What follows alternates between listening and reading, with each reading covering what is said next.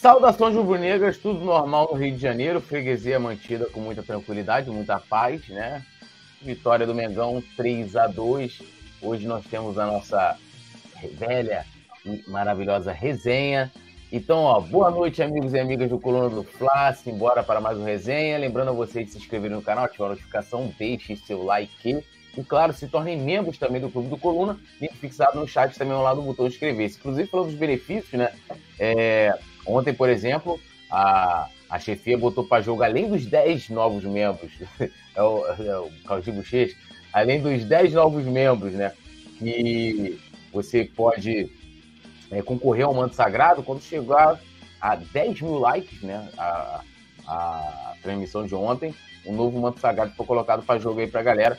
E fora os benefícios, o Chaves sabe aí, a galera pode fazer parte do nosso grupo exclusivo de membros no WhatsApp e vale muito a pena, né? A gente estava até falando aqui lá do, do da, da confraria, e como, além, claro, né, de, de unir a gente, que muitas vezes se encontra, às vezes só se conhece pelo virtual, mas ter esse contato físico, né, pessoal ali, tete a tete, isso faz uma diferença muito grande.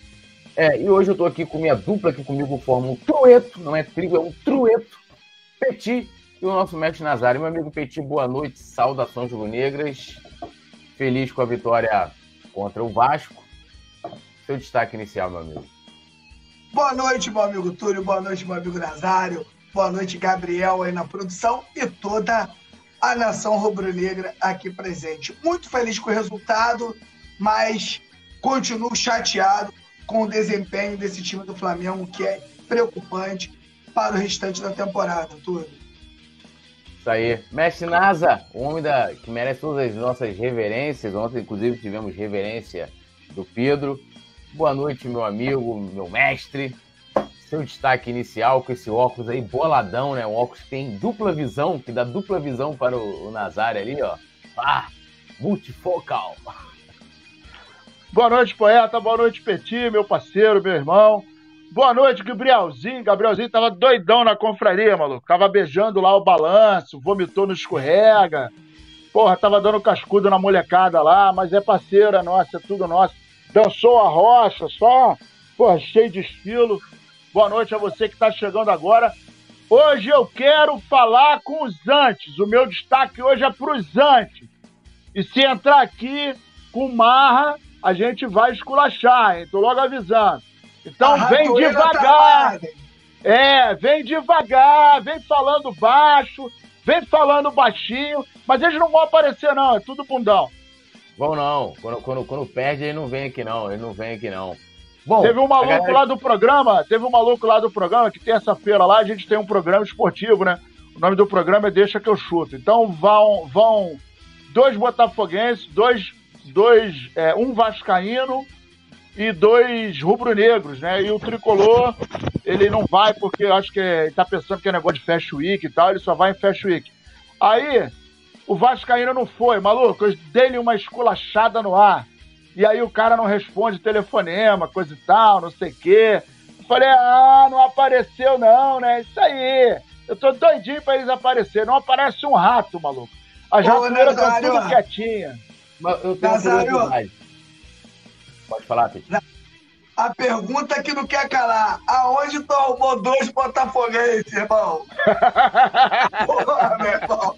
Achar dois botafoguenses é difícil pra caramba, não, irmão. E, e, a minha pergunta seria até em cima disso, seria o quê? Botou dois botafoguenses para eles serem maioria em, em, algum lugar? Tipo, porque eles não conseguem ser é, maioria nos jogos.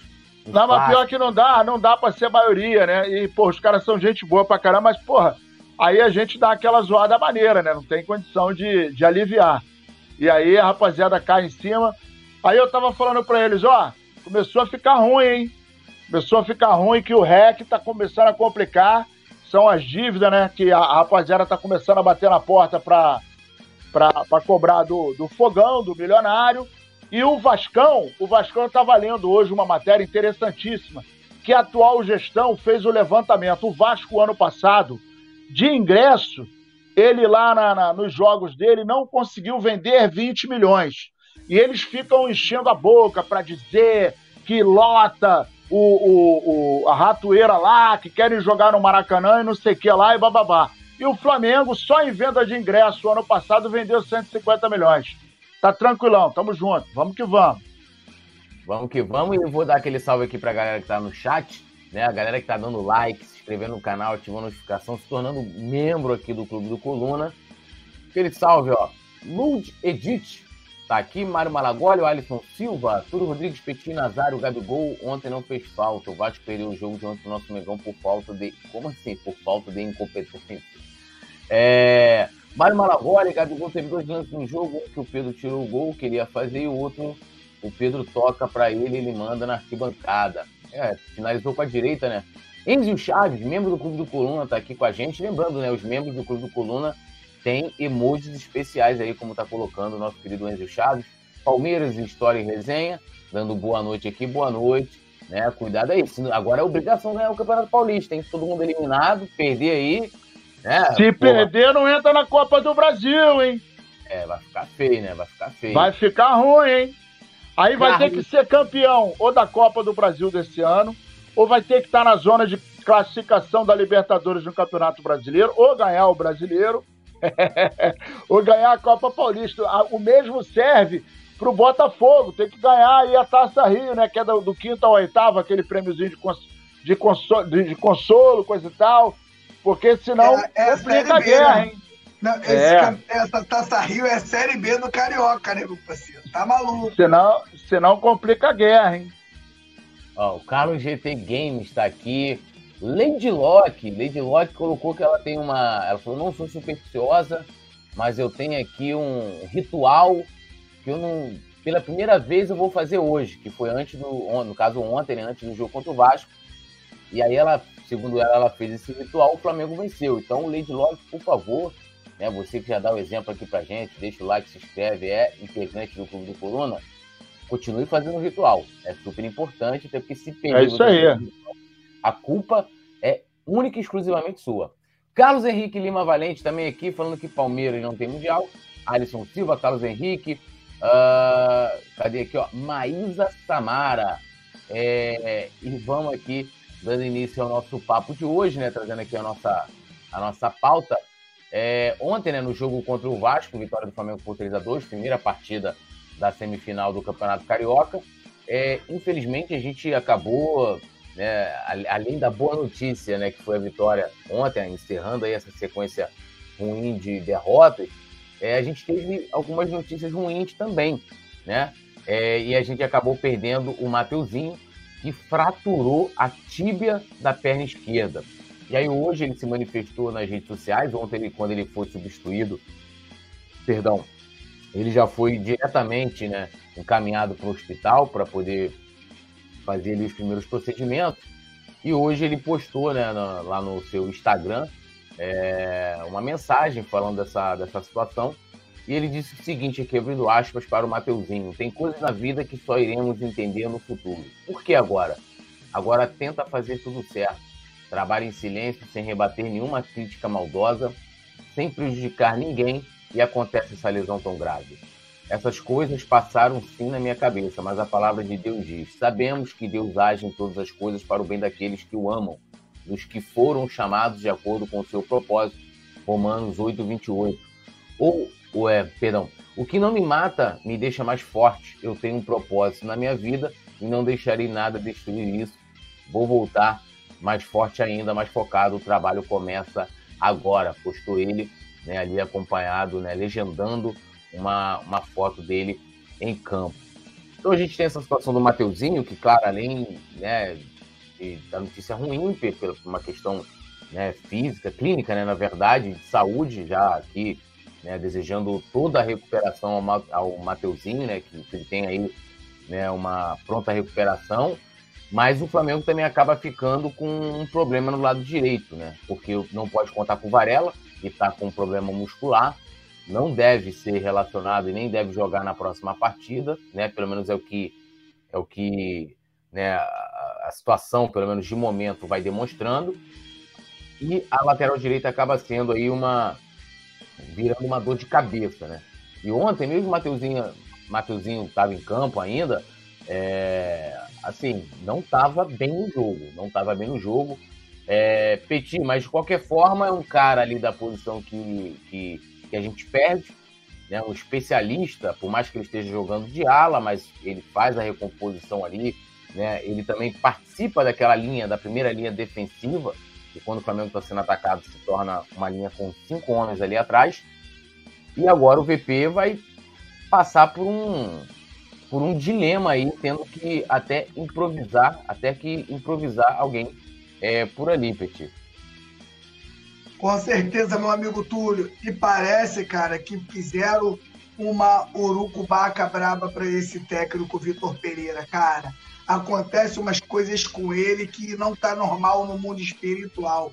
Que estranho. Ele perde um, um lateral direito de ofício, tem um, um, um, um outro lateral, né, lesionado também, se recuperando de uma lesão e ele vai ter aí o Mateuzinho que vai fazer falta. Por que, Petit? Porque é um jogador da posição. Por mais que não, não, não esteja jogando o fino da bola, acaba fazendo falta porque é um cara que conhece a posição. Então, entre jogar com, com, com um cara improvisado e jogar com o Mateuzinho, é melhor você entrar em campo com o Mateuzinho. E o Mateuzinho, de, desses desfalques que o Flamengo vai ter para o domingo, na minha opinião, o Mateuzinho é o que mais vai mais vai, mais vai causar uma perturbação no, no técnico Vitor Pereira. Agora ele vai ter que ser técnico de verdade, vai ter que criar alguma coisa que eu não creio que ele vai utilizar o garoto da base, não. Parece que ele, ele deve ir com um improviso para o lateral direito. E aí, Nazário, é, e mais ou menos assim, analisando o texto do, do meio que ele coloca, tipo assim, logo agora que eu tava vivendo um bom momento, né, sendo titular, acredito eu, porque o desempenho dele em alguns momentos não, não são bons. Ontem, para mim, ele fazia uma partida, defensivamente falando, até muito muito abaixo, né? Lembrando que o segundo gol do Vasco foi ali pelo lado direito, inclusive, né? Uh, o cruzamento foi do Pedro Raul, se não me engano, e a cabeçada do Alex Teixeira. É, mas, claro, ele vai exaltar ali, ele, ele, ele é, o Varela chega com status titular, não sei de onde tiraram isso, mas acabou chegando dessa forma, porque é jogador de Copa do Mundo, e isso e aquilo, e parará, é toda aquela grife, né? Basta o cara falar, falar espanhol, ser um estrangeiro, jogar na Europa, já vem com uma grife. E o Mateuzinho né, conseguiu colocar ele no banco e ele ali meio que exaltou. Como é que você avalia esse ano de 2023 até aqui do Mateuzinho? E qual a solução né, você acha que o, o Vitor Pereira deve colocar? Ele disse ontem na coletiva, ele foi questionado sobre isso. É, ele falou que pode utilizar o Cebolinha por ali, lembrando que o Cebolinha vem atuando como um ala esquerdo, né, quando tem entrado, então poderia fazer isso no lado direito ou manter o Matheus França, que foi quem substituiu o Mateuzinho. Saiu o Mateuzinho, entrou o Matheus França, que jogou por ali. O Matheus França está acostumado a vê-lo jogar por dentro, né, pelo meio, e muitas vezes ano passado com o Dorival chegou a jogar até de falso 9, né, sendo quase que um, um, um atacante, mas sem ficar preso ali entre os zagueiros. Duas coisas chamam a atenção, né? A posição de lateral esquerdo não é qualquer jogador que consegue executar. Ah, Nazário, porque é muito difícil. Não é nem que seja tão, tão difícil, mas hoje no futebol contemporâneo, o time, os times né, precisam muito de dois bons volantes e dois grandes laterais, tanto ofensivamente quanto defensivamente. Eles ajudam na transição ofensiva e na defensiva. Então, quando você joga, por exemplo, com três zagueiros, é normal, em geral, os laterais funcionam como alas, né? E eles ficam um pouco mais avançados. E os dois zagueiros acabam trabalhando um pouco mais pela lateral do campo. E isso, é, de uma forma uh, ou de outra, acaba é, mo sendo montado um esquema que, se não tiver muito bem treinado, dá uma, dá uma ziquezeira, né? dá uma complicada. Porque você fica com um número é, lá atrás é, é, é, diferente do que quando você joga, por exemplo, com dois zagueiros. E aí você joga com uma linha de quatro. Quando você joga com, uma, com três zagueiros, na maioria das vezes você recuando os alas, você acaba ficando com uma linha de cinco. E aí tem que ter uma sincronia muito bacana para você trabalhar junto com os laterais, que vão apoiar os meias, vão funcionar como alas, e aí você vai ter que ter um sincronismo bastante é, amarradinho para não dar zebra. Ontem o Flamengo é, funcionou muito mal defensivamente. Nós tivemos erro do, do Ricardo, do, do, do Rodrigo Caio, nós tivemos erro do Pablo, nós tivemos um erro em que, é, é, principalmente aquele gol, em que o segundo gol, em que o Pedro Raul vem tocando a bola, não mataram a jogada lá embaixo na intermediária, ele foi avançando. Cara, e zagueiro, zagueiro não é para andar para trás zagueiro é para andar para frente. Zagueiro é aquele cara que chega. É, eu não sei se foi o último jogo ou se foi o penúltimo. O, o, o poeta é bem melhor de, de memória que eu. Mas o Rodrigo Caio, ele estava jogando. Agora eu não lembro se foi contra o Vasco ou se foi contra o Fluminense. Realmente eu não, não me recordo. Mas ele estava numa. Ele jogou esses dois jogos. Ele jogou esses dois jogos. Pois é, ele estava ele, ele tava numa jogada em que ele estava lá atrás e ele perdeu o time da bola e com muita categoria ele acabou fazendo a falta sem tomar o cartão amarelo, inclusive. Eu acho que não foi uma falta. É, eu acho que foi contra o Fluminense. É, e aí ele faz uma falta, né? E se ele não consegue fazer a falta, o Fluminense fatalmente ia chegar na cara do gol. Eu não me lembro se era com Samuel Xavier, não me lembro se era o Cano, não lembro. Mas o fato é, ou o André, não lembro. O fato é que o, o, o Rodrigo Caio parou a jogada e teve uma outra que ele cabeceou a bola para trás. Então, isso é noção de espaço, do time da bola. E aí o Flamengo, às vezes, ele peca. Por quê? Porque não está acostumado a jogar com três zagueiros. É, é mais complexo. E aí para coroar tudo que a gente vem falando desde do final do ano de 2022, agora a gente tem dois laterais de um lado que estão sem condições de jogo e do outro lado a gente tem um lateral que também não tem condições de jogo, que é o Felipe Luiz. Então, teoricamente, nós vamos jogar só com um lateral que é o Ayrton Lucas. Isso, meus amigos, chama-se planejamento tiro na água. É o PTN, planejamento tiro na água. Por quê? Porque quando você tem apenas, ah, Nazário, você quer ficar com seis laterais? Não é isso, não.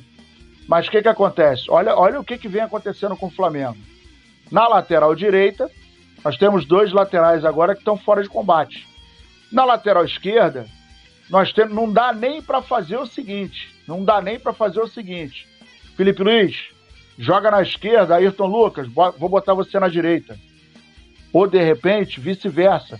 Inverte o Felipe Luiz e deixa o Ayrton Lucas atacando mais no fundo ali para tentar trabalhar a bola com Cebolinha pelo lado esquerdo.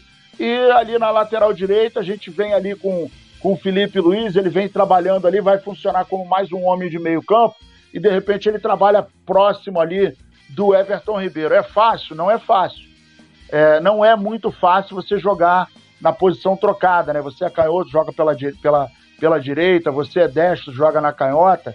Isso não é tão fácil quanto parece. Mas seria uma das soluções em função da experiência do Felipe Luiz, né? E poder contar com, com, com a explosão do Ayrton Lucas ali pelo lado esquerdo e o Felipe Luiz pelo lado direito. Resumo da ópera: nós temos um lateral de ofício para o próximo jogo. E isso é uma arma para o Vasco da Gama. Ele vai tentar explorar as laterais do campo. É, muito embora eu acho que não vá conseguir, porque o time do Vasco é muito fraco. Todo respeito à história do Vasco. Ah, pô, foi campeão não sei aonde. Mas, pô, meu irmão, na boa, é muito fraco. É muito fraco. De 2016 para cá, dos últimos 21 jogos, a gente teve duas derrotas para eles. Então isso mostra que, ah, pô, Nazário, tem história. Beleza, tem história, coisa e tal, mas passou, acabou. Tem muitos anos, não vai, não vai muito longe. Tem 34 anos que os caras não conseguem ganhar um campeonato em cima da gente. Então, na boa, não é mais um adversário, é um vizinho. Agora, o Flamengo precisa ter consciência, colocar a bola no chão, né, jogar com vontade, jogar com raça, né, e ter um pouco mais de organização. E dá para passar pelo Vasco, né? Tá em aberto? Tá em aberto, mas agora a vantagem mudou para o Flamengo. Uma coisa é você jogar com o empate embaixo do braço, a outra coisa é você jogar com obrigação de ganhar. E aí o empate agora não é mais do Vasco. Então ele vai ter que sair. Em algum momento do jogo, o Vasco vai ter que arriscar e vai abrir espaço. Abrindo espaço, a gente vai ter que usar o quê? Inteligência, individualidade e velocidade. Esse é o resumo do jogo. Eu já estou até falando do jogo, né? Mas, enfim, é, o problema é que nós, é, nós, Flamengo, né? Estamos muito mal administrados. Porque os inteligentinhos que ficam lá no ar-condicionado, sentadinho na cadeira, não conseguiram imaginar um cenário desse. Ah, Nazário, mas quem é que podia imaginar que nós ficaríamos com menos três é, laterais num momento desse? E aí eu falo o seguinte: olha só, nós começamos o ano sabendo que íamos disputar sete campeonatos. Então nós temos que esperar tudo. Para isso que nós temos três goleiros. São três goleirinhos. Se um se quebrar, tem dois. Se o segundo se quebrar, tem que puxar alguém da base e chamar o terceiro goleiro para assumir. Isso é futebol, gente. Ah, nunca aconteceu, mas não quer dizer que não possa acontecer. Tá aí o Flamengo agora com uma situação em que o, o senhor Vitor Pereira vai ter que quebrar a cabeça. Chamar alguém da base vai conseguir segurar onda num jogo desse tamanho? É o Vasco da Gama, não é um time bom, coisa e tal, mas é um jogo de risco. São 90 minutos agora para conseguir conquistar a vaga para a final. Vai improvisar? Parece que é o caminho que a gente vai vai começar a ver. Talvez, de repente, ele improvise, sei lá, Thiago Maia na direita. Não sei. Isso aí ele agora vai ter que ver nesse decorrer de treinamentos daqui para sábado. É, momento complicado, né? E mais uma vez aí desejando a pronta recuperação ao Mateuzinho, né? Que ele volte é, mais rápido possível e 100%.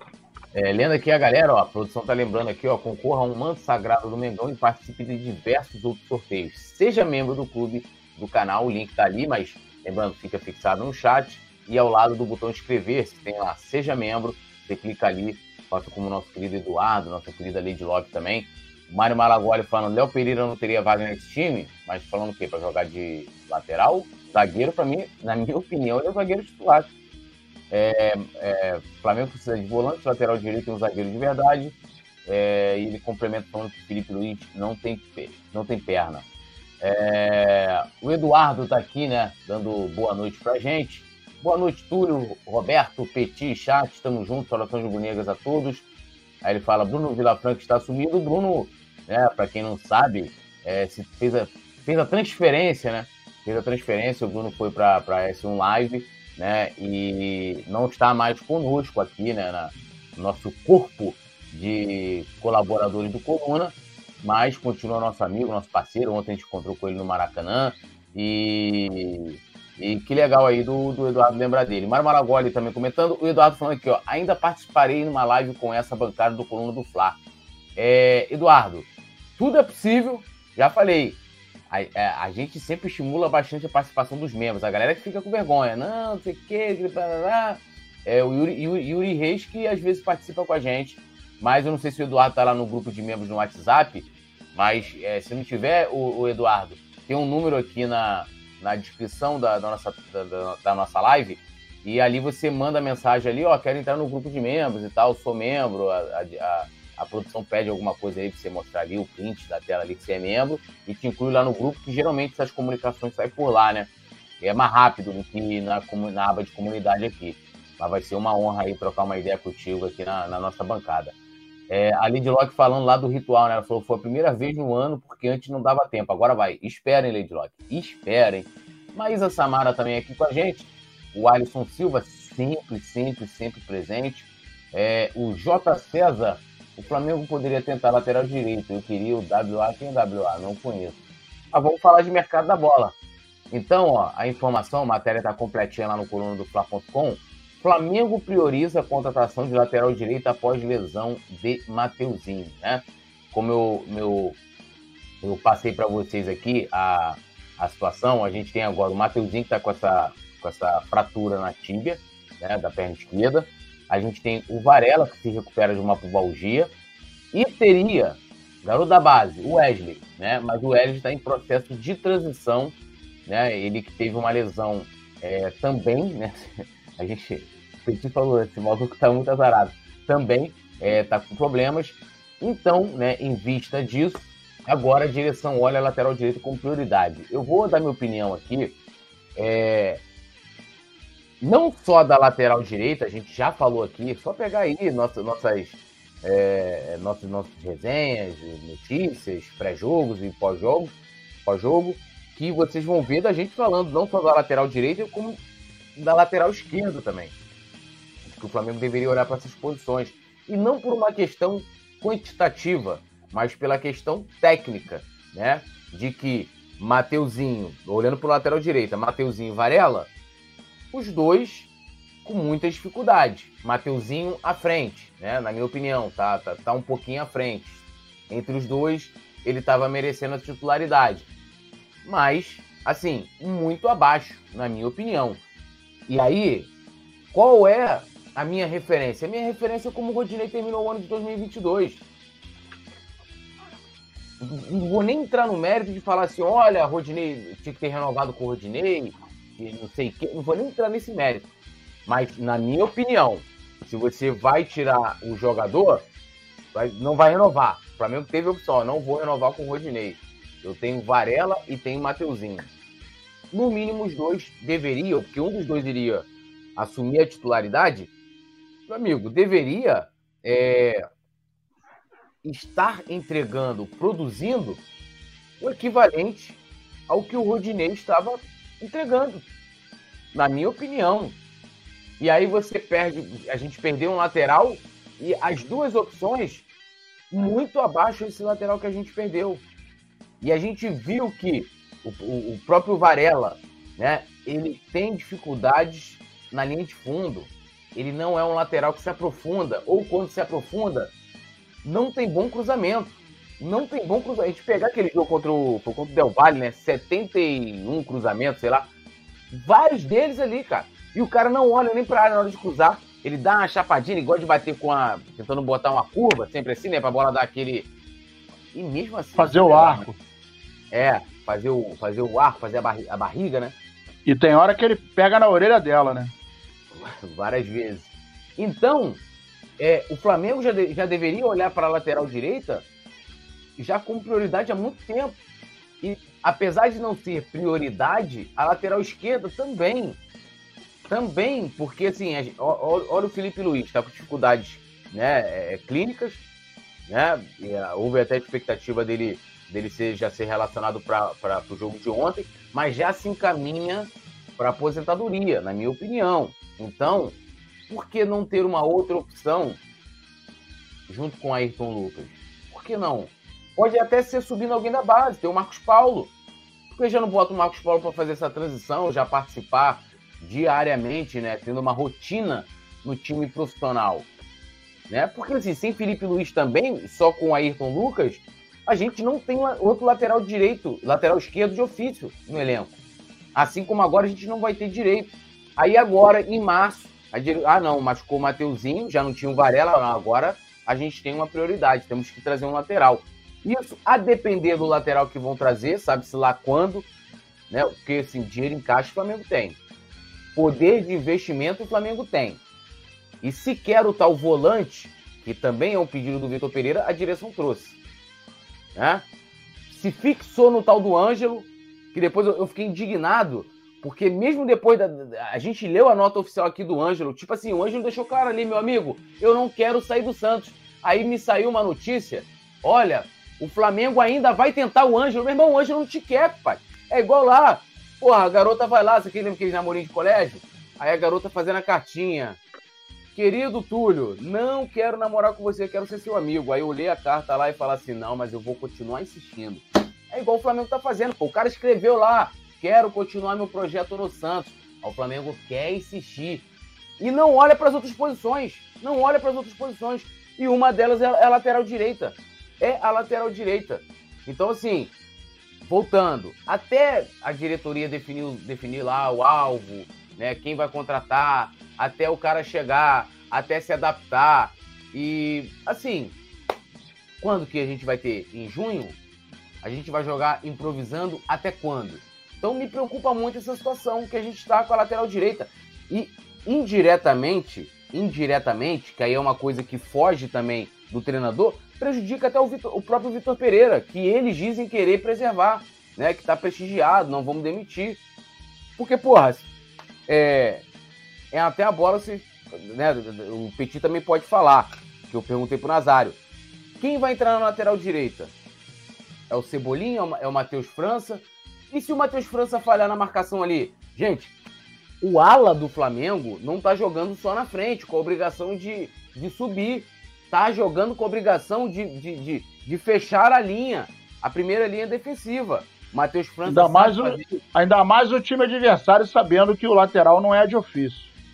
Não, e tem mais, se vocês olharem o Cebolinha, Cebolinha foi titular, se eu não me engano, aquele, no, contra o Vasco, né? No, no, no outro jogo, e foi contra o Fluminense que ele fez o gol na hora de recompor, no Maracanã você tem, tem aquela visão né, é, maior, mais ampla, você vê que muitas vezes o Cebolinha tá perdido, meu amigo. Ele não sabe se ele marca por dentro, o cara que tá, que tá, que tá entrando por dentro, ou se ele marca o ponta adversário, ele, ele, ele fica perdido.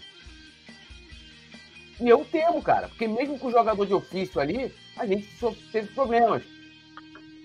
Petit, até perguntando para você, você pode falar um pouco aí de quem, quem você acha que seria o ideal, Matheus França, Cebolinha, que foram os nomes levantados ali pelo, pelo Vitor Pereira na coletiva ontem. E, enfim, você, você inclusive bateu muito nessa questão da lateral direita do Flamengo. É, como é que você vê só agora, só agora, com o caldo derramado, é que a direção, né, ainda bem que ela olha agora com prioridade, mas na minha opinião um pouco tarde, está pensando em contratar um outro lateral direito. O que eu sei tudo é que é inadmissível né, um cara como eu, que eu sou um torcedor normal, ter detectado um problema dentro do Flamengo antes da diretoria do Flamengo.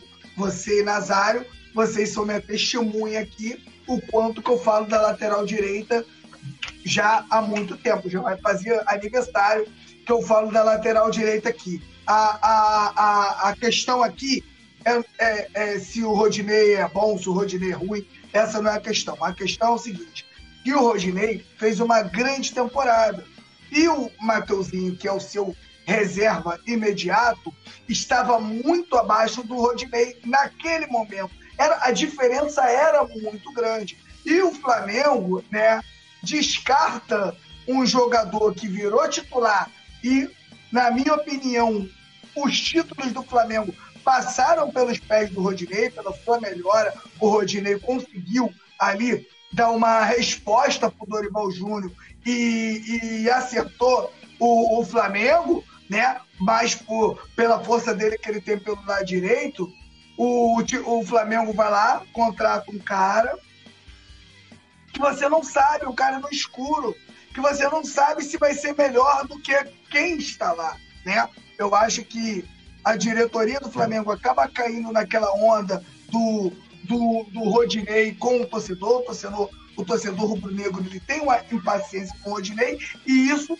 passou também para a diretoria. Pois vamos aproveitar que o torcedor tem uma impaciência com ele e vamos liberar ele. Só que eu avisava aqui no programa, gente, essa posição ela está escassa, não só no Brasil, no mundo inteiro. São poucos laterais direitos que você pode contratar. Então, quem tem os seus, que guarde, porque está muito difícil você contratar aí o lateral direito. Tivemos aí o Rafinha, que foi unanimidade, veio no Flamengo, colocou a camisa e jogou muito.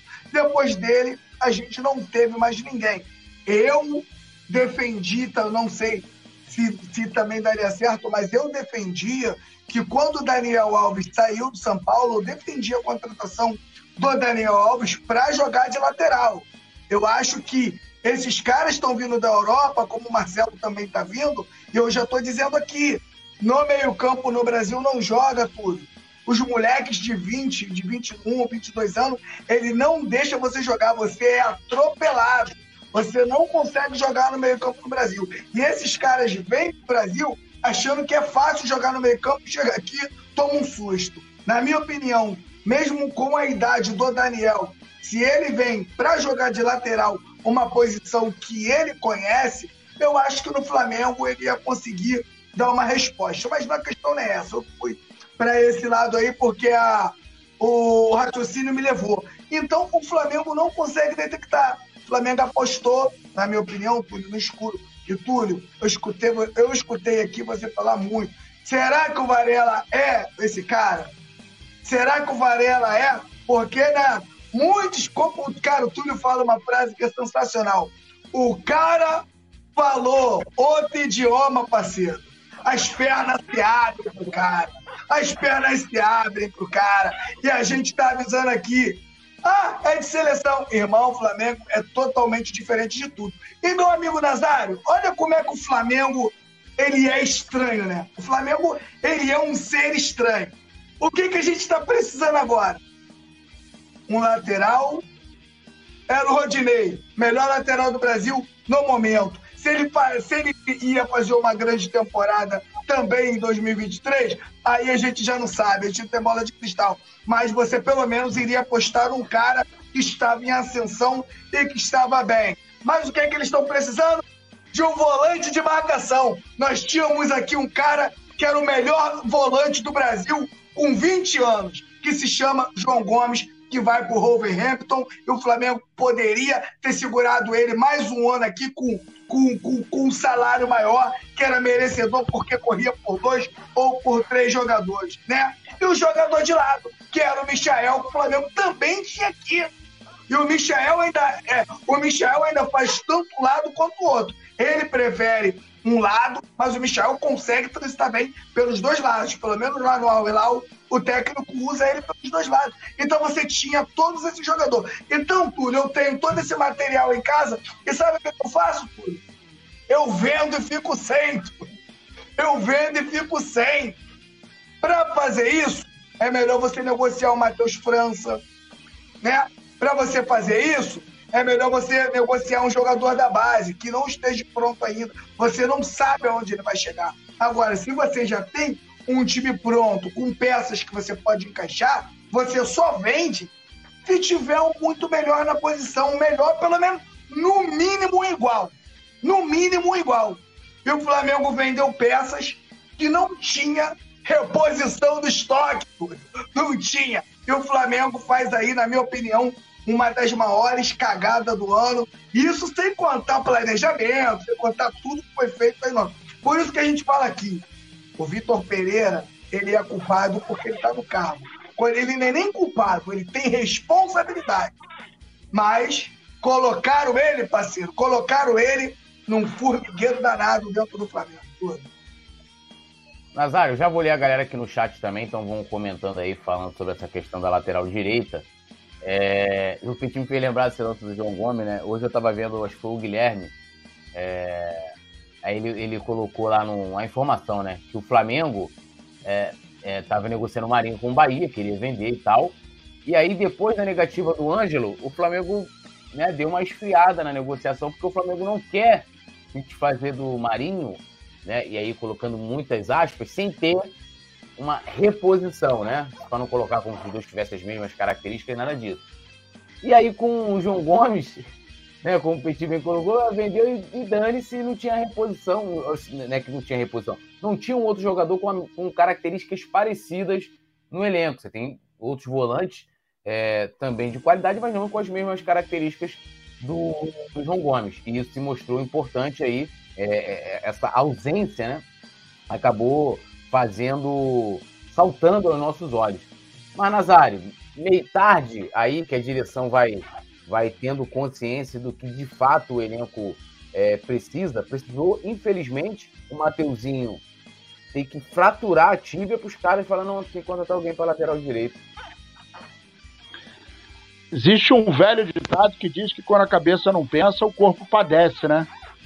E a gente está vendo literalmente que o Flamengo agora está pagando uma conta, está pagando um preço caro em função da falta de planejamento mínimo, né? Mínimo. Não precisava ser muito inteligente para poder é, entender que o Flamengo precisava se preparar minimamente para pelo menos a, a, a, a competição mais importante do ano, né? Que foi o Mundial de Clubes. Então a gente tinha que ir minimamente preparado. E atrelado a esse campeonato, tinham mais seis aí, né? Recopa, Supercopa, Campeonato Brasileiro, Libertadores, Copa do Brasil e por aí vai. Então a gente está notando que, cara, é patético, né? É, é vergonhoso você ver um time como o Flamengo. É, a gente tava, a gente agora há pouco é, comentou em relação o Flamengo vendeu em 2022 ingressos 150 milhões. 150 milhões. Isso dá, se a gente for dividir por 12 meses, e o Flamengo não jogou 12 meses, dá 1 milhão e 500 mil por mês. Só de ingresso. Se nós pegarmos a, a, camisa do Flamengo, tem 150 milhões também de patrocínio anual. Só aí dá 300 milhões. Não vou falar de venda, não vou falar de cota de televisão, não vou falar de, de, de premiação. Só aí tem 300 milhões de reais.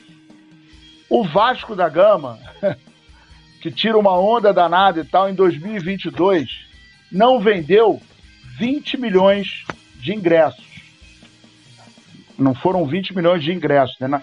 não, não conseguiu arrecadar 20 milhões em ingressos. Então, assim, daí dá para gente ter uma pequena noção do que é o Flamengo. Um time de massa, um time. Pô, todo mundo está cansado de saber disso. Um time de massa, um time que tem mais torcedores que muitos países é, espalhados pelo mundo, mas a gente não tem uma diretoria que consiga trabalhar de maneira, uh, ah, para dizer o mínimo, simples. Não sabe tocar a máquina. Não sabe tocar a máquina. A história é essa. Porque quando você vende um volante não tem um de reposição, quando você abre mão de um lateral, mas você tem quatro, que dos quatro é, você olha e fala: olha, dois são apostas. E dois, a gente sabe que um está no final da carreira e o outro a gente sabe que não está muito bem. Cara, é muita incompetência. Aí você compra, aí você vende o volante e você tem um com 35 anos e o outro que chegou e ninguém sabe. Ele chegou com uma promessa de 2022 trabalhar em 2023. Então é uma incógnita, é uma aposta. Então nós tivemos um lateral direito como aposta, um volante como aposta, é, Aí chegou o, o, o Cebolinha, embora a gente conheça o passado dele, mas é uma aposta. Aí chegou o Marinho, né? Uh, não chegou esse ano, óbvio, mas chegou como uma aposta também. Só aí eu tô falando de quatro peças. Só aí eu tô falando de quatro peças. E a gente perdeu a nossa espinha dorsal. Porque o João Gomes representava, se não a dorsal, ele representa ou representava três quartos dessa espinha. Ou um meio dessa espinha. Mas o fato é que o Flamengo vendeu o João Gomes, né? Uh, e aí, isso para abrir mão. É, eu nem acho que foi. Ah, mas ele gostaria muitíssimo de ir, ele não iria recusar a proposta. Beleza, isso aí é um ponto. Mas se, como eu falei lá atrás, se alguém tivesse falado assim, ô Vidal, irmão, valeu, obrigado, tamo junto. Mete o pé porque não tá dando mais. Pega a grana dele, joga em cima do João Gomes. João Gomes, segura a onda aí mais um ano. E aí vai cair na esparrela que esse cara aqui falou. Esse aqui, ó. Esse aqui falou. Daqui a pouco ele vai para a seleção. E aí, se ele vale 200, ele vai valer 350. Vai passar a valer 350. Se ele vale 100, vai passar a valer 250. E aí o que, que aconteceu? João Gomes convocado para a seleção brasileira. Vai brincar, vai brincar na seleção brasileira até a Copa do Mundo. E o valor dele. Ó, e eu ainda falei o seguinte, vou repetir, hein? Ele não fica duas temporadas no Wolverhampton. Ele não fica duas temporadas no Wolverhampton. Se muito ficar, são duas. Então, isso aí é, é, gerir um time de futebol é um, um tabuleiro de xadrez. Você tem que saber aonde você vai mexer para você ver qual é o próximo movimento do adversário, né? no caso do mercado, dos adversários, etc. Então, se você mexer na peça errada, você perde, perde feio. Você desprotege, né? você deixa acabando o seu tabuleiro vulnerável. E é isso que está acontecendo com o Flamengo. E não sou eu que estou inventando. A gente está vindo aí cambaleando desde janeiro. Agora que a gente teve uma vitória em cima do, como o nosso querido poeta gosta de falar, o portentoso Vasco da Gama. Mas assim, desculpa, a vitória, eu até botei na opinião de hoje. A vitória veio, coisa e tal, legal, no momento certo, mas não convenceu. O Flamengo não fez uma baita partida pra gente falar, caramba, virou a chave. Não foi isso, não. Flamengo foi um time muito vulnerável, foi um time, a, a nossa sorte, a nossa sorte é que o time do Vasco é muito ruim. Se a gente tivesse com um time tecnicamente melhor, a gente tinha perdido o jogo ontem.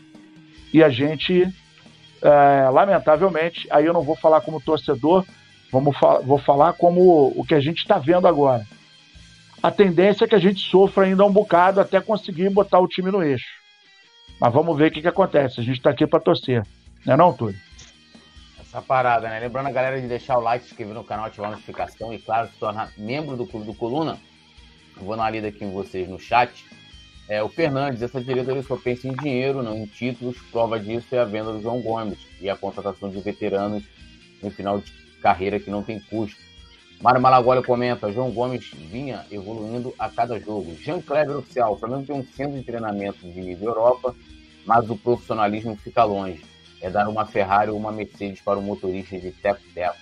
Sérgio Moraes aqui também, Luciano Costa, o Fernandes, já li aqui, Robson Elias, Leandro Mendes, Flamengo precisa de jogadores mais novos, os medalhões hoje passam dos 30 anos. Mário Malagoli, Flamengo perdeu para times muito inferiores no Mundial e na Recopa Sul-Americana. O Jean Cleber Oficial fala do Montiel, né? O Gonçalo Montiel era a opção no início do ano, a diretoria não fez esforço para esse jogador. Cara, a questão do, do Montiel, assim, eu não sei, falei isso na época e, torno a repetir, não sei se a diretoria é, estaria disposta a desembolsar mais de 10 milhões de euros pelo Montiel. É o valor dele aí, 10, 11, 12 milhões de euros, né, que ele, vale. E na, já na época, já no noticiário, já dava conta de que o, o Sevilla iria, iria colocar dificuldade. Tem um contrato lá, se não me engano, 25, 26, então acho difícil que o Flamengo conseguisse trazê-lo. O Jean Kleber falando aqui da questão do Daniel Alves, o Petit só usou ele como exemplo, gente. Ele está falando que o Flamengo tinha que contratar, ou deixar de contratar. Ele usou ele como, como exemplo aí desses jogadores que vêm, né? Os veteranos voltando para o Brasil. É, a exemplo do Marcelo, que agora voltou para o Fluminense. Então só foi isso. É, Mário Malagora falando da questão do Marinho, né? O Leandro Mendes também Gabigol tá muito mal, o que tá acontecendo? Leandro Mendes, Davi Luiz volta domingo. Mário Maragoli, Marinho de falta. Leandro Mendes fala, Marinho, Mateuzinho, Matheus França desfalques para domingo, mas Gerson volta. Matheus França vai jogar. Marinho foi expulso ontem, né? E o Mateuzinho machucado. E o Matheus França não tem nenhum problema. O Gerson volta, vamos ver. Perdão. Vamos ver como é que o, o Vitor Pereira vai armar o Flamengo. É, J. César, também falando aqui da questão do Daniel Alves, Mário Malagoli, Varela está machucado, sim, Varela está com um problema lá de pubalgia. É, Rai Alves aqui, por que tirar a lateral para colocar a Cebolinha? É o problema que a gente está falando, não tem, não tem quem botar no lugar. É, e Didi Pereira falou aqui, Nazário, até o Nazário é melhor que, do que esse Cebolinha aí. Nazário com, com moral aí, ó. Robson Irmão, eu sou canhoto e não sou bobo de tudo, não, hein? Mas é porque é, é, o tempo vai chegando, né? E o cérebro funciona, mas as pernas não estão acompanhando mais. Mas vou te falar que se botar no, no campo, me, bota, bota o menino do aparelho, do aparelhinho, para me marcar, para tu ver se eu não vou dar um nó nele. Vai, vai deixar ele sem ar? Pô, vou, ele, vai ter que, ele vai ter que andar com aquela garrafa de mergulhador nas costas. Robson Elias, a partir do momento que o Rodinei é vendido, a prioridade deveria ser trazer um lateral para a posição. É, Leandro Mendes, mês de abril chegando, Copa do Brasil, Libertadores e Brasileiro, a chapa esquenta, nível de competição é outro nível. É, e ele fala, né? O Landinho e o Marcos Braz vão ter que fazer contratações. Olha o nosso querido Tiago Larusso aqui, ele que é membro do Clube do Coluna. Live dos lindos. Muito obrigado pelo lindo, né? É, o Mário Montino tem que colocar o Endel. Norma Alice de Souza sonhando com a volta do Bruno Henrique em forma. É, Mário Maraguá, ressaca brava, Nazário. Jean Kleber, gente, o último técnico vencedor foi mandado embora. Vencedor está é, Vitor Pereira está preocupado que caso as vitórias aconteçam, não, no caso acho que, ele, acho que seria caso as vitórias não aconteçam, ele também seja demitido, porque a diretoria trabalha assim. E aí ele colocou aqui um, que é um tom sarcástico. Sérgio Moraes, vamos para cima. Mengão, normalice. Falou tudo, Nazário. O Jean Kleber falou, bota petinho na lateral que a torcida vai gritar, ô Rodinei voltou. O Rodinei voltou. Bom, seguindo aqui, até a título de informação, né?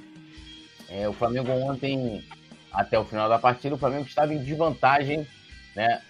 Para o Vasco. Por quê? Porque o Vasco como é, terminou a Taça Guanabara na frente do Flamengo, teve a vantagem né, de empate ou de dois resultados iguais. Né? Quais resultados iguais? Se o Vasco vencer o jogo de volta por 1 a 0 né? O Flamengo venceu por 3 a 2 1 a 0 o Vasco classifica. Então, qualquer vitória do Vasco, Vasco classificado. Qualquer vitória do Flamengo, Flamengo classificado. E o que o Flamengo conseguiu reverter é que o empate agora também é vantagem do Flamengo. Então, os três cenários, cenários possíveis: empate, Flamengo classificado, vitória do Vasco, Vasco classificado, vitória do Flamengo, Flamengo classificado. Não tem pênalti e não tem prorrogação, né? Não tem pênalti, não tem prorrogação, o que já obriga o Flamengo a a vencer. E na minha opinião, o Flamengo tem que entrar no próximo domingo com é, esse objetivo, vencer. Tiago Larusso falando aqui, ó, galera, impressionante como a imprensa paulista ainda quer a cabeça do VP. Olha, o, o Thiago, eu falo o seguinte, assim, cai, que fulano influencia, não sei o quê, que a imprensa, os caras ficam falando do Flamengo e falam do Vitor Pereira porque tem audiência, pô. Se eu sou torcedor do Corinthians, se eu sou torcedor do Corinthians, meu irmão, eu, eu ficaria puto toda vez que, porra, em março, ah, que o Vitor. Irmão, Vitor Pereira, pra ele lá pros, pros Corinthians, é passado, pô. Os caras foram eliminados agora. Aí fica o Vitor Pereira. Irmão, é, é, é assim, é uma palmolescência que tem gente que fica estimulando essa palmolescência, irmão. Tá ligado? Porra, e assim, torcedor do Flamengo que fica lá dando audiência é a mesma coisa. Sabe que, ó, eu já sei até os programas em que entrar Vitor Pereira, porque tem gente lá que é corintiano assumido, que é corintiano muito magoado. O Neto falou outro dia que a torcida do Vasco é a, torcida mais fiel do universo porque ela não abandonou o Vasco na divisão, né? Aí eu tava vendo o nosso querido né, Bruno de, La, de Laurentz, ou de Laurentz, ele colocou lá, 2016, o Vasco era, se eu não me engano, uma das piores médias de público do, do, da Série B. Uma das piores médias de público da Série B. Então, esse papo de querer glamorizar é, é, derrota para poder. Pra poder só, só porque é contra o Vitor Pereira, porra, é um bagulho assim, absurdo. E a audiência, mas é o que acontece? Tem audiência, gente. Tem audiência. Aí eu falo assim, ó. Ninguém é obrigado a concordar com tudo que eu falo aqui que o Nazário fala, que o Petit fala. Eu mesmo não concordo com tudo que o Nazário fala, que o Petit fala.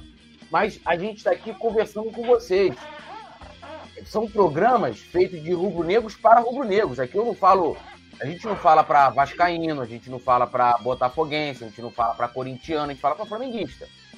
Lógico que, porra, se o Flamengo jogar mal, a gente vai falar que o Flamengo jogou mal. Eu chegar assim, pô, Flamengo e Vasco, o Vasco jogou melhor que o Flamengo. Não, olha, Flamengo, o Flamengo jogou melhor que o Vasco, por puro clubismo. Não. Mas a galera vai lá dá audiência. Dá audiência. E por isso eles falam. Eles falam assim, ó, se a gente colocar aqui um título polêmico do Vitor Pereira, a torcida do Flamengo vai vir em peso. E, vem, e vai, pô. Entendeu? E vai. Então, eles continuam falando do Vitor Pereira porque dão audiência. Se não desse audiência, ninguém fica falando do Vitor Pereira. Eu, se eu sou torcedor do Corinthians, eu ia estar tá puto. E, porra, ai, Vitor, meu irmão, Mudou. Tem lá o tal do Lázaro lá. É outra parada. É igual quando saiu aquele Rueda, velho safado, traíra. Deixou o Flamengo para assumir a seleção lá. Não, vou voltar, vou voltar. Pô, irmão, foi embora. Primeiro, meu sentimento de todo insucesso para ele na seleção chilena. Acho que ele foi para a seleção chilena. E deu ruim mesmo, deu ruim lá para ele, né? E bola pra frente, cara. Bola pra frente, cara. Ai, é, é, é, é, é Rueda, Rueda, foi embora, porra. E nem era tão treinador assim também como falavam. Uma draga também, uma draga.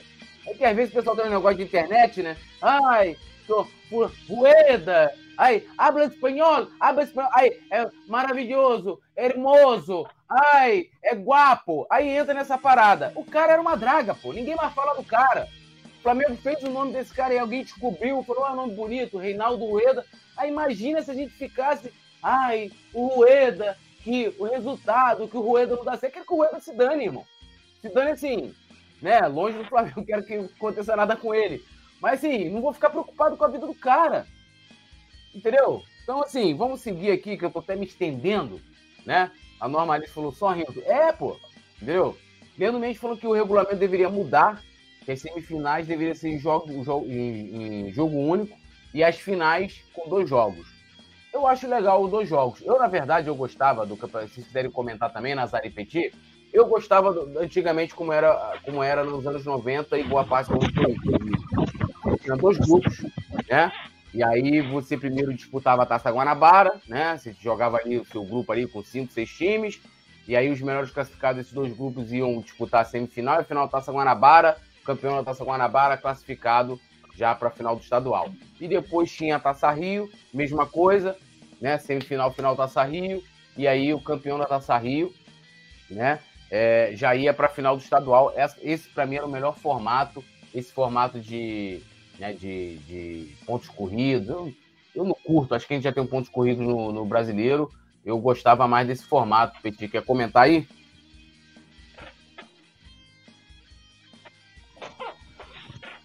desculpa, gente. Eu também gostava, Túlio. Eu acho que fica mais emocionante. Eu gostava também do Campeonato Brasileiro. Aquele também dos oito classificados também. Pô, pau quebrava no, no, no, nos jogos eliminatórios, né? Agora, dificilmente o campeonato tem surpresas, né? No ponto corrido, né? No ponto corrido, geralmente o campeão é aquele time que é o time mais regular, né? No campeonato de mata-mata, de vez em quando, você tem, tem algumas surpresas aí que já apareceram em alguns anos que deixam o campeonato bem emocionante. Eu também, com certeza, preferia o campeonato dos anos 90. E aí, Nasa? É... Formato anterior era melhor? Você gosta desse aí de pontos corridos e mata-mata só? Só tem Taça Guanabara, né? Taça Rio virou a Série B do Campeonato Carioca, né? É, virou. Ficou, ficou. Antigamente era primeiro turno, ganhou, opa, tá na final. Segundo turno, ganhou outro, aí disputa o Campeonato Carioca no, no terceiro, né? Ficava legal.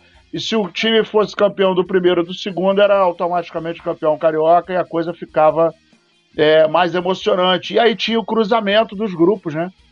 Era isso aí que você falou, era mais, era mais emocionante. Agora não tem tanta emoção. A gente vê.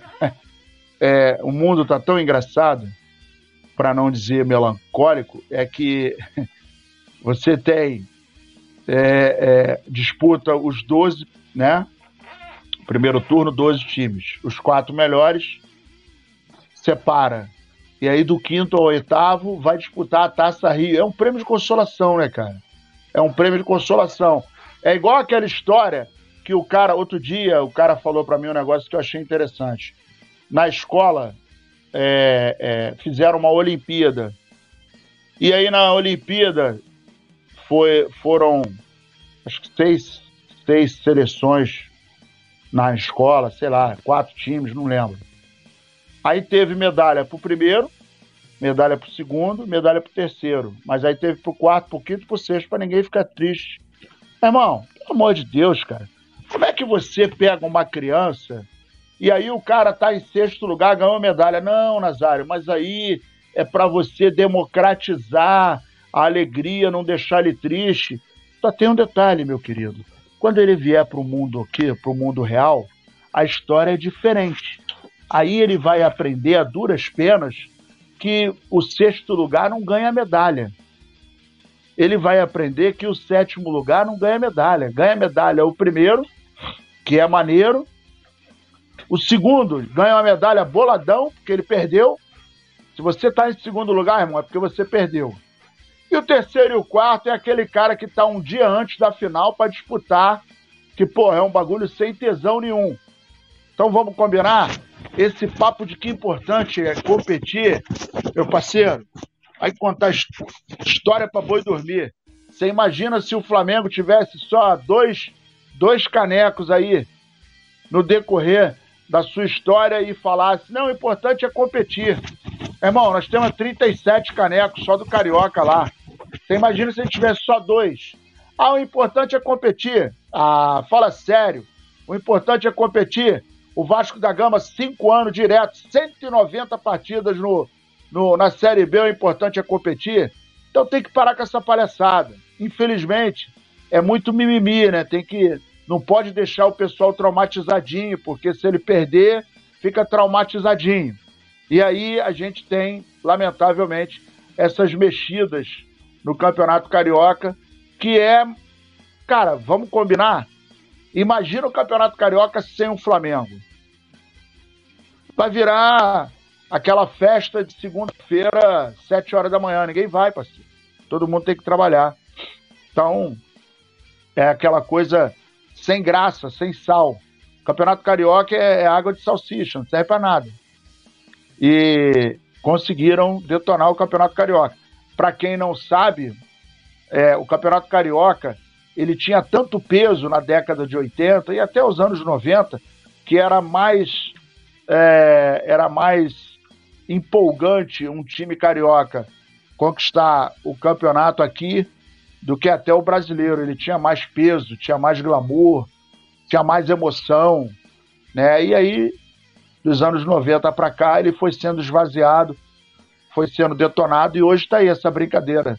Tem o, o primeiro turno, aí agora os quatro, os quatro classificados, os quatro melhores estão disputando né, o, o, o, cruzamento entre eles, e aí do quinto ao oitavo vai, vai disputar a Taça Rio.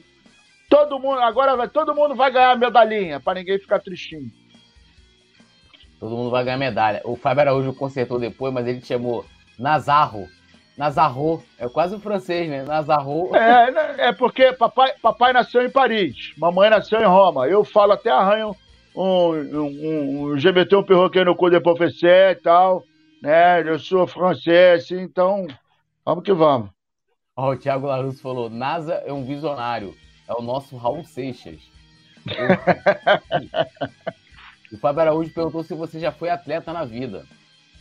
Já, eu fui atleta de saltos ornamentais pelo Fluminense. É, fiz capoeira, fiz boxe, fiz remo, é, na seleção das escolas, joguei em todas as seleções e também joguei futebol. Eu fui para a peneira do, do Flamengo, e mas infelizmente eu, no meio do caminho, não, não, não pude continuar, porque eu tinha que botar a escola para de noite e o treino era de manhã. E meu pai, na época, não permitiu, porque eu ia perder é, mais ou menos em seis meses, que não dava para para trocar para noite no meio do, do ano letivo, né? E aí eu jogava de lateral esquerdo, inclusive. Não era bobo, não. Joguei na Casa do Minho, que era um clube português, é um clube português que tem ali no Cosme Velho, que é um bairro ali colado a Laranjeiras.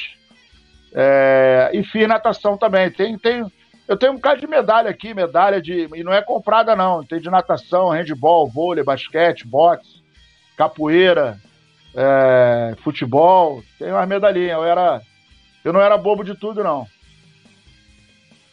Ó, o, a Norma Alice falando que concorda com você, o Fábio Araújo batendo, batendo palmas aqui, cabrabão, né? Um abraço aí pro Fábio Araújo. O J. César falando aqui da questão do, dos nomes, né? Como reforço aí para as opções para lateral esquerdo e direito. Ele fala, cita alguns aqui, o Lorde, Arana, né? Lateral, no caso, para lateral esquerda. Na lateral direita, Wanderson, que jogou no Grêmio, e Gilberto. É, não está na nossa pauta, J. César, mas com certeza vão surgir nomes aí para lateral ao longo dos dias e a gente vai debater bastante aqui é, ao longo da semana, inclusive. Bom, vamos falar de Pedro, né? Pedro ontem que marcou um gol e ele tem atingido marcas impressionantes aí é, já em 2023, né? mostrando a, a qualidade do atacante que ele é. Não, não, não é só um, um atacante matador, né? Um nove bolado, mas com a bola no pé também. E o Pedro ontem foi aquele Pedro que a gente conhece, né? Com muito repertório, né? Fazendo pivô, né? É, é, marcando em cima, ou seja, se entregando, ajudando, assim, e, e desbanjando habilidade, esbanjando, não só pelo gol, tá? Não só pelo gol, mas esbanjando habilidade. E com o gol de ontem, ele chegou aos impressionantes 11 gols em 11 jogos, é um aproveitamento de 100%. 100%, né?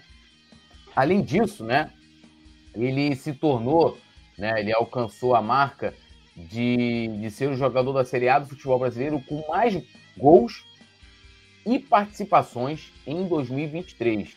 E olha que a gente está falando de um Flamengo extremamente capenga, né? Um Flamengo que está aí, né? Vai, não vai, igual aquela música da, da Alessi, né? E nesse vai ou não vai, fiquei meio sem direção.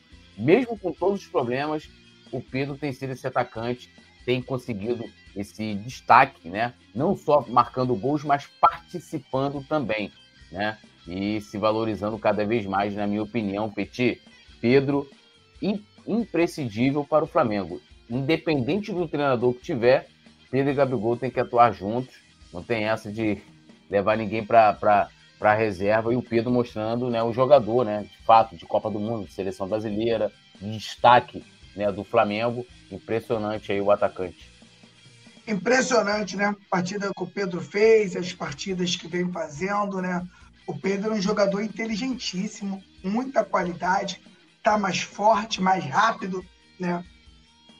Imprescindível. Chega na frente do gol, o gol ficar grande para ele, muitos atacantes, o gol ficar pequeno, o Pedro o gol ficar grande, né? E Vai ser difícil aí, ter a, a volta do Bruno Henrique aí, vai ser complicado tirar alguém desse trio aí, cara, desse, dessa dupla, né, no caso, né. Então, parabéns para o Pedro e parabéns para o Flamengo, cara, por ter um atacante com tanta qualidade. Se esse time do Flamengo estivesse num, num nível um pouquinho mais alto, teria goleado o Vasco ontem. Como eu disse, ontem era um jogo para semifinal acabar ali e o, Pedro até, né? O, o, goleiro do Vasco ainda pega uma bola do Pedro na pontinha do, do, do, dedo, né? Ali já no, já no final do jogo, que eu acho que colocar, que fecharia ali o caixão do Vasco de, de uma vez por todas, né? Pedro joga demais, gosto muito do Pedro. Já gostava do Pedro no Fluminense, na roda aí de, de futebol, já falava que o moleque do Fluminense era sinistro. E agora no Flamengo, né? Tá melhor ainda, né, parceiro? Tá forte, prende bem a bola, faz o pivô e largou uma caneta no Andrei ontem que deixou o menino Nossa, sem que pai. Coisa linda. Nossa Senhora. E, o e teve o negócio do lençol. E, né? e teve o negócio, teve essa caneta, né? Que a, a, tá abrindo a fábrica. E alguém também levou um, um lençol ontem lindo, foi dormir quentinho, eu não tô lembrando quem. Mas tomou um lençol ontem também que ficou gostosinho. É isso aí. Grande jogador, grande jogador, tu. Bom demais o Pedro. Perdão. É, Mário Maragualho comentando, o Pedro até superou o Gabigol, mas lembrando que o Gabigol não tá jogando mais de atacante, né? Então, assim, é, a chance dele, dele fazer gols diminui em relação ao Pedro que tá ali na área. Nazário, Pedro vou dizer assim, defina Pedro em uma palavra, mas eu vou fazer uma pergunta aqui que eu não vejo muito pessoal falar isso.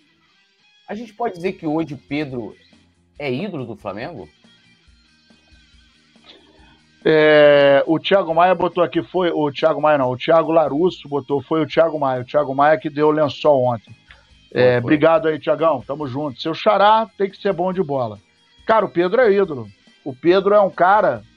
E vou, e vou falar o seguinte: o, o, o Petit agora acabou de falar aí, definiu muito bem a participação dele ontem, né? Fez o pivô, faz o gol, aparece na área, perturba, tem um repertório gigante, né? Ele entra de cabeça, ele entra de peito, ele entra de queixo, ele dá bicicleta, ele dá voleio, ele dá de calcanhar. Ele, meu irmão, não tem caô com ele, não tem tempo ruim.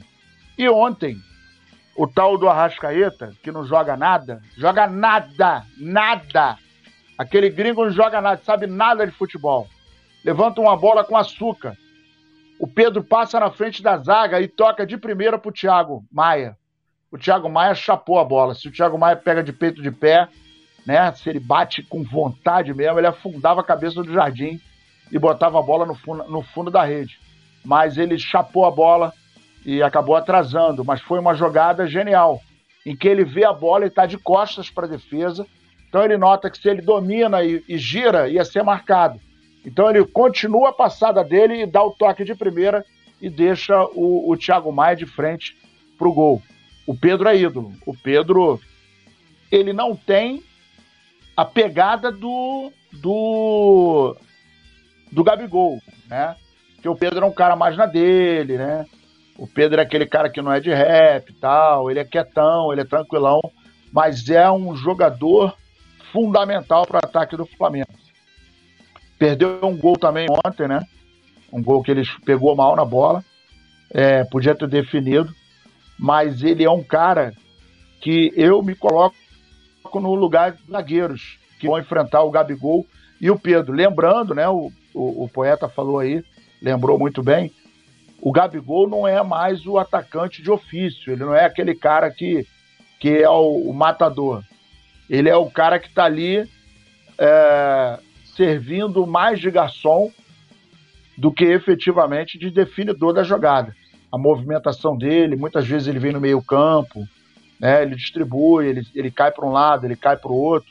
Então isso acaba prejudicando um pouco é, aquela questão da funcionalidade do Gabigol. O Gabigol era aquele cara que a gente estava acostumado a fazer gol, mas ele estava ali focado no gol. Agora ele não está só focado no gol. Ele tá foca... o, o leque dele aumentou. Então ele virou um garçom também. E ainda assim é o maior artilheiro no século do Clube de Regatas do Flamengo. É, algumas pessoas às vezes falam assim: ah, o Gabigol não jogou nada. Gente, não é que o Gabigol não jogou nada. A função do Gabigol está mudada. Então, às vezes, ele tem mais que servir do que efetivamente é, é, é fazer gol.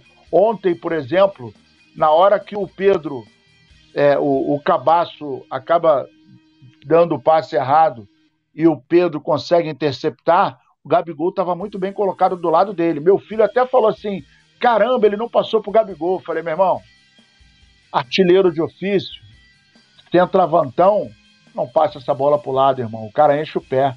Ele roubou a bola, deu um tapa, viu que abriu o ângulo, meu irmão, ele vai encher o pé, ele não vai dar pra, pro lado nem com reza braba, não adianta. É, agora, se é um jogador que tem medo, ele ia tocar pro Gabigol. Mas ele não, ele é destemido, habilidoso, tem um repertório incrível, de cabeça faz gol, de peito, de queixo, de calcanhar, de bunda, de carrinho, de bicicleta, de voleio, de, de peixinho. Meu irmão, o repertório do cara é gigantesco. É aquele centroavante, centravantaço, não é aquele cara que. Porque antigamente tinha o centroavante que era a referência dentro da área. Mas em geral ele era meio duro, né, era meio lento, era nem tão habilidoso, né? Vamos lembrar, por exemplo, do, do Nunes, era uma máquina de fazer gol. Mas habilidade, vamos combinar que não era é, é, o forte dele, né? E o, o, o, o Nunes fez muita gente sofrer. Fez um golaço contra o Atlético Mineiro, que todo mundo ficou, aquela final, né, não, Túlio? Que ele dá o come para dentro, para fora, e, e, porra, ele faz o gol, o João Leite cai, o espaço da, que a bola passou era isso aqui. Aquilo ali era um, era um lance raro de ver com o Nunes, que o Nunes era um cara trombador. O Nunes era estilo Baltazar, Luizão, né? Aqueles caras que ele prendia o zagueiro, abria a asa, virava, batia, trombava, subia de cabeça, porrada comia, era dedo no olho, cotovelada na boca e por aí vai. Né? Não era ruim, é o estilo dele é que é diferente. E o Pedro, ele ontem no meio-campo, ele, ele, ele, ele, ele escora uma bola que deixa o marcador sem pai sem mãe. Ele escora, o marcador entra para chutar, ele escorou tirando da marcação. Então ele tem um, um senso gigantesco de, de espaço, de time, de bola, que facilita muito. Ele tem muita habilidade, né? Então ele, vou te falar que o cara já tá na página de ídolo, sim. É, e a galera aqui brincando, né? O Fábio Araújo, cabaço, ontem fez o papel dele. É... Jean Kleber é muito mais frequente esperar um golaço do Arrascaeta em jogos do que aquela verdadeira cagada do Puminha, do vice da gama. Chute daquele jogador limitado acerta uma vez na vida. Arrasca é outro patamar, com certeza, né? Com certeza. Seguindo aqui, se a produção quiser também deixar aí na, na tela as imagens né, do lance do jogo, que é falando da maturidade do Gabigol, né? Que vem sendo substituído, é, né? E, e até no jogo passado contra o Fluminense, ele quando a torcida começa a criticar o, o Vitor Pereira chamando ele de burro, quando ele sai para entrar do Mateusão, ele vai lá e pede para a torcida é, não. E ontem, ontem ele saiu aplaudindo a substituição, você viu? Ele Sim. saiu aplaudindo, coisa e tal, não saiu fazendo beicinho. Nada. E, e, e assim, é, até essa questão de, de participação não do Gabigol, estava vendo aqui em vários lances aí de perigo do Flamengo, de criação de construção de jogadas, o Gabigol está participando. Não como ele costumava participar, que era né, sendo ali uma referência no ataque. E acho que isso é natural. O Gabigol, eu lembro que essa, essa, essa maturidade do Gabigol não é de agora, vai lembrar 2020. Todo mundo vai lembrar aqui, naquele jogo contra o Bahia, acho que foi contra o Bahia, que ele tá no chão, né? E o árbitro expulsa ele, né? Expulsa. E ali ele ele estava pendurado com dois cartões. Então, como ele levou o cartão vermelho direto, os cartões amarelos que ele tinha não zera. Ele ficou uma rodada inteira do Brasileirão, um, uma rodada, perdão, um turno inteiro do Brasileirão. Ele ficou, é, exatamente. Um cartão amarelo, né? Isso em 2020. Lógico, tem algumas situações ali que o Gabigol né, exagera numa situação. A gente teve um jogo passado ele entrando muito pilhado, mas eu acho que nos bastidores do Flamengo mostrou muito essa, essa referência, essa liderança que ele vem exercendo, não querendo ser só o homem gol, mas ser o cara, né, usar a abraçadeira, ser referência, né, é também para quem está chegando, ser uma, porque a gente perdeu, gente, pega de 2019 para cá, o Rafinha era uma grande referência, o, o Felipe Luiz é uma referência, mas às vezes quando ele não está nos jogos ali, quem assume esse papel? O próprio Everton Ribeiro, por mais que ele não seja talvez o capitão que a gente espera que ele seja ali dentro de campo, mas ele é uma referência muito grande é, nos bastidores. E o Gabigol também tem, tem vem a ser esse, esse nome. Lembrando que a gente perdeu duas grandes referências, né? Que é o Diego Ribas e o Diego Alves, dois jogadores importantíssimos. Né? Então, vocês vão vendo os lances aí, né? Captados pela nossa produção, que o Gabigol participa sim, não como a gente espera. Né, Petit? Com certeza, cara. Hoje eu vejo o Gabigol 100% comprometido.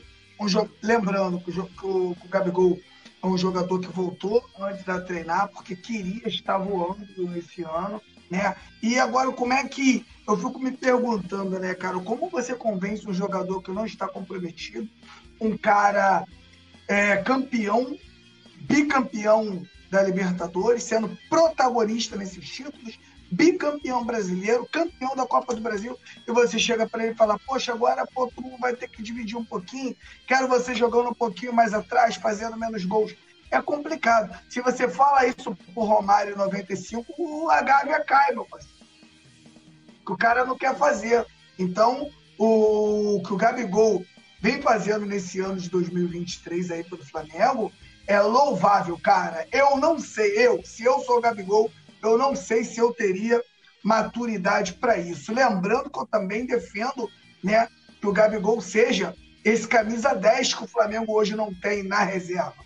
Não tô, galera, não estou falando para o Gabigol ser o camisa 10 titular. tô falando, o que eu estou dizendo aqui é quando, numa ausência do Everton Ribeiro e de um próprio Arrascaeta, você trazer o Gabigol para jogar de camisa 10 de ofício e você montar uma outra dupla de zaga aí com Bruno Henrique e Pedro, com Cebolinha e com Pedro. Eu acho que o Gabigol pode fazer sim esse camisa 10 que o Flamengo não tem na ausência desses, desses meios de ofício.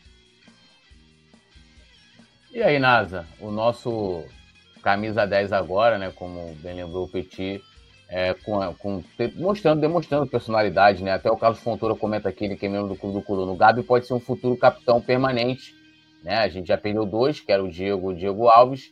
O, quando, quando o Everton Ribeiro não é titular, é, às vezes ele já foi colocado como, como capitão, mas não é o, vamos dizer assim, um efetivo. Mas caminha para isso, né? Para se marcar também, além de artilheiro, multicampeão, como lembrou o Petit, mas como uma liderança da, desse Flamengo da era Gabigol. É, sem dúvida. Ele é um cara que é, apresenta muitos, muitas qualidades e vem evoluindo. Se a gente pegar o Gabigol de 2019, pegar o Gabigol de 2023, né? A gente já vê uma, uma, uma diferença. A gente vê uma evolução. Você muito, falou, muito bem falou da, de 2020, em que ele fica um turno inteiro sem tomar o terceiro cartão amarelo. Isso é comprometimento. A gente viu o Gabigol. É... E uma das coisas que eu mais gosto de ver nesse time é que de 2019 para cá a gente não teve um problema, um problema envolvendo a vaidade dos jogadores. E olha que é difícil, todo mundo sabe que é muito difícil você ter aí um time com 11 estrelas, né, alguns subindo, outros vieram da Europa. Então é muito complicado. O ser humano já é complicado naturalmente, tá? E jogador de futebol, quando ele atinge um certo patamar, ele fica metido. A, a grande verdade é essa. Não são todos, óbvio, mas alguns, alguns jogadores são complicados. Famosos são complicados, né? É, cantores, compositores, né, alguns atores, e por aí vai. E jogador e técnico também não é diferente, não, não é muito diferente, não. E hoje, o, o, o Gabigol ele tem um tamanho imensurável no Flamengo. Ele está numa prateleira muito especial, em função de tudo que vem acontecendo, né? Pô, é, vamos lembrar de um detalhe é, que o Gabigol fez que me chamou muita atenção, foi no dia que estrearam aqueles pets dos estados. Porra, e o cara nasceu em São Paulo, né, irmão? Porra, e ele botou lá no peito lá o pet do Rio de Janeiro. Isso é, para mim, não é uma jogada política dele. Ah, ele é o politicamente correto. Não é. Ele é um cara que você vê que ele não nasceu no, no, no Flamengo, mas ele é um cara que é rubro-negro de coração. Eu me lembro daquele jogo do Flamengo e Santos, neguinho sacaneando ele. Pô, olha só, não sei o quê. Aí depois começaram a falar, você tem que respeitar a sua casa e tal. Ele falou, meu irmão, minha casa é o Flamengo. Eu tô jogando pelo Flamengo, eu recebo pelo Flamengo. Isso para mim é respeito ele faz muito mais do que alguns jogadores que chegaram na Gávea e fizeram assim, né?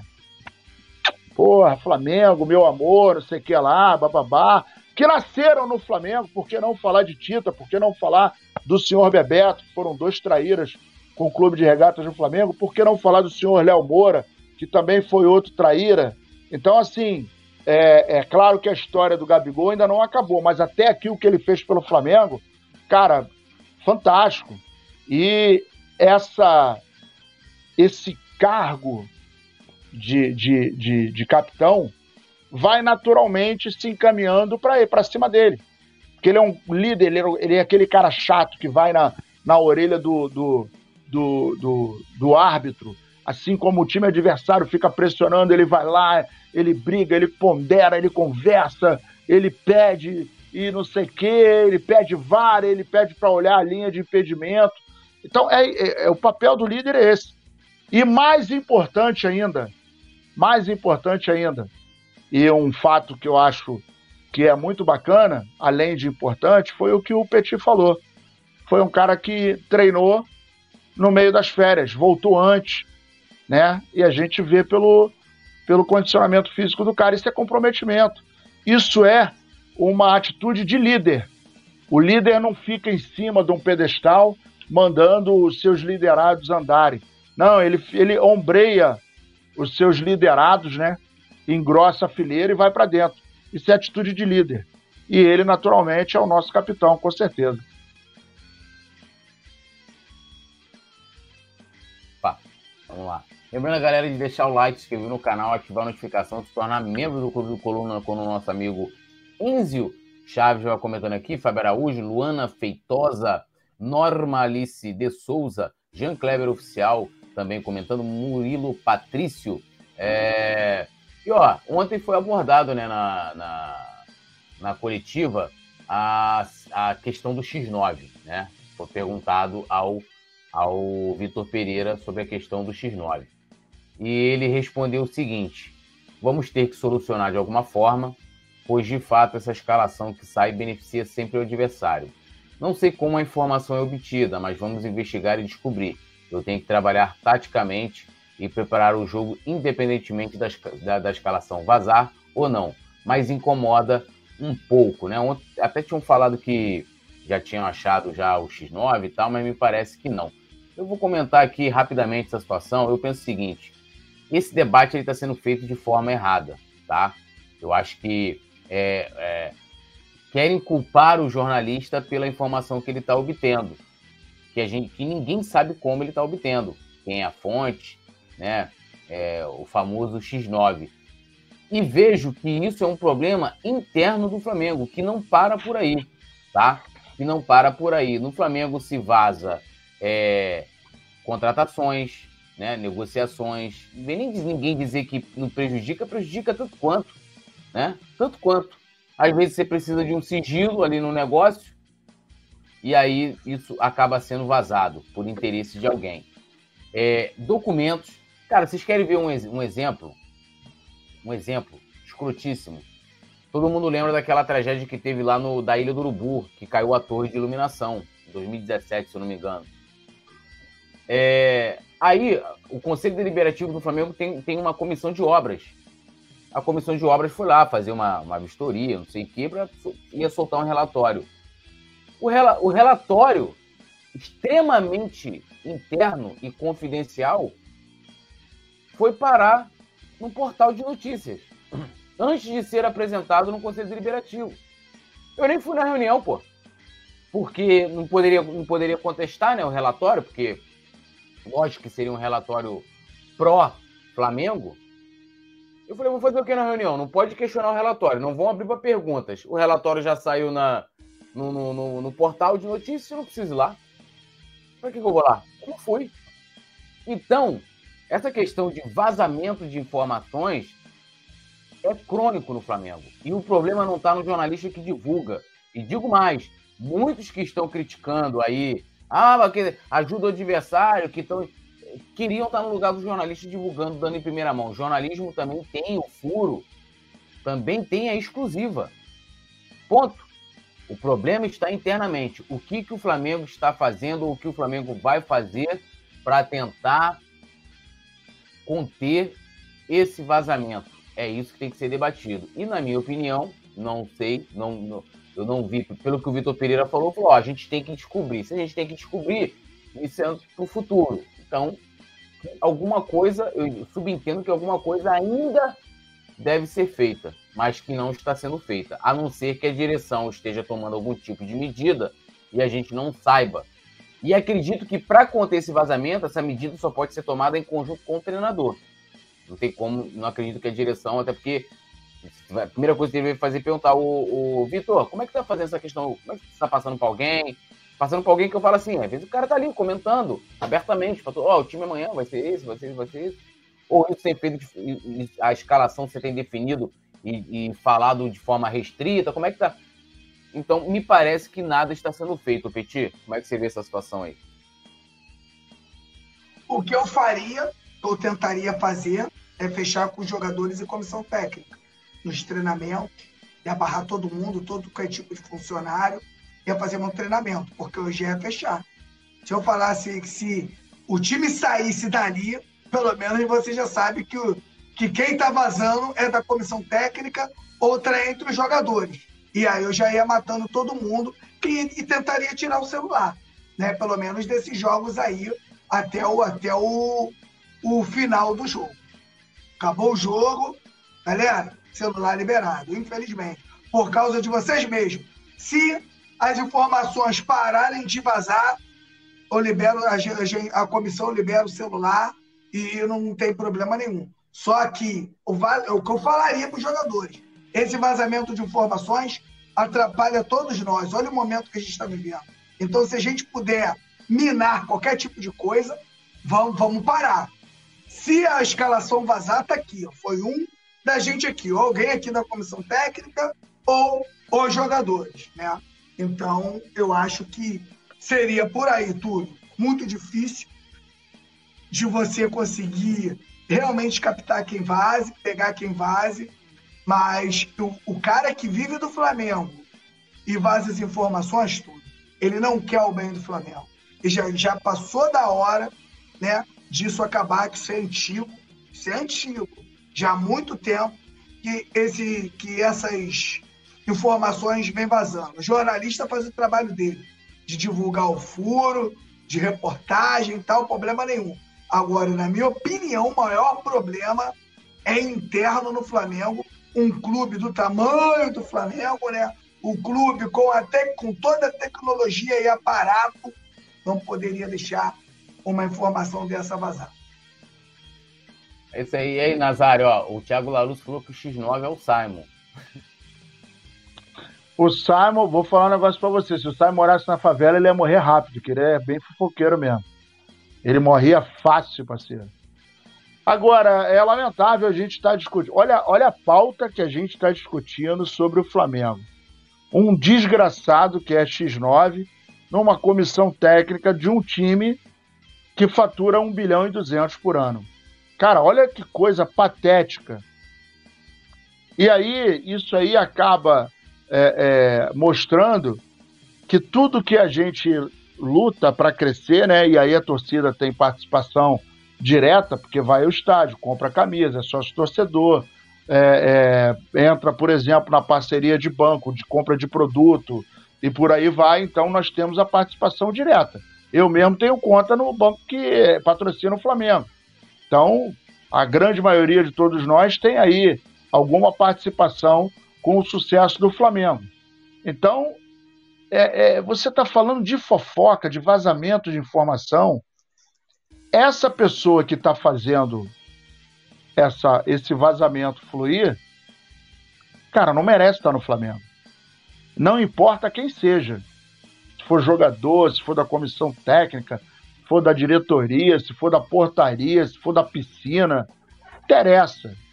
Vazou, irmão, um abraço, você não pode trabalhar com a gente. Então, é, é, é, é minimamente, para dizer o mínimo, né? É lamentável a gente estar tá com essa com essa pauta nesse momento tão, tão difícil que o Flamengo vem enfrentando, né? Talvez o, eu não lembro de um começo de ano tão difícil quanto esse. Porque com o outro Satanás, a gente passou um momento ruim, mas a gente não perdeu, por exemplo, o campeonato mundial com ele. Né? As dores foram menores.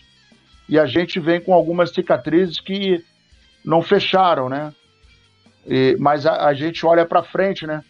porque o, o, o, o para-brisa do nosso carro é maior que o retrovisor, que o retrovisor é para olhar para trás. Então você tem um trechinho, um trechinho pequeno para lembrar do passado, mas você tem um trecho muito maior para você olhar para frente. É isso que a gente está fazendo. Mas a cicatriz está tá no corpo. E é absolutamente, é, é, para dizer o mínimo, lamentável a gente ter um integrante que vaze qualquer tipo de informação. E deveria, deveria haver um trabalho minucioso, né, e primordial para descobrir quem é esse prego ou essa prega. Ó, o Fábio Araújo falando aqui, ó, só não pode criminalizar o profissional jornalista. Norma Alice de Souza, sempre alguém querendo prejudicar o Flamengo. A Norma também concorda com a fala do Petit. Fábio Araújo, fecha o treino para todo mundo, só ficam os profissionais do futebol. Ele complementa: na era da informação, o Flamengo está vacilando com esse bem precioso. É, Norma falando: ontem foi a segunda partida no qual os adversários sabiam quem iria jogar. O canal Frank Souza Mengo falou: like ativado com sucesso. E o Enzo Chaves aqui fechando com a gente. Lembrando todo mundo de deixar o like, se inscrever no canal, ativar a notificação.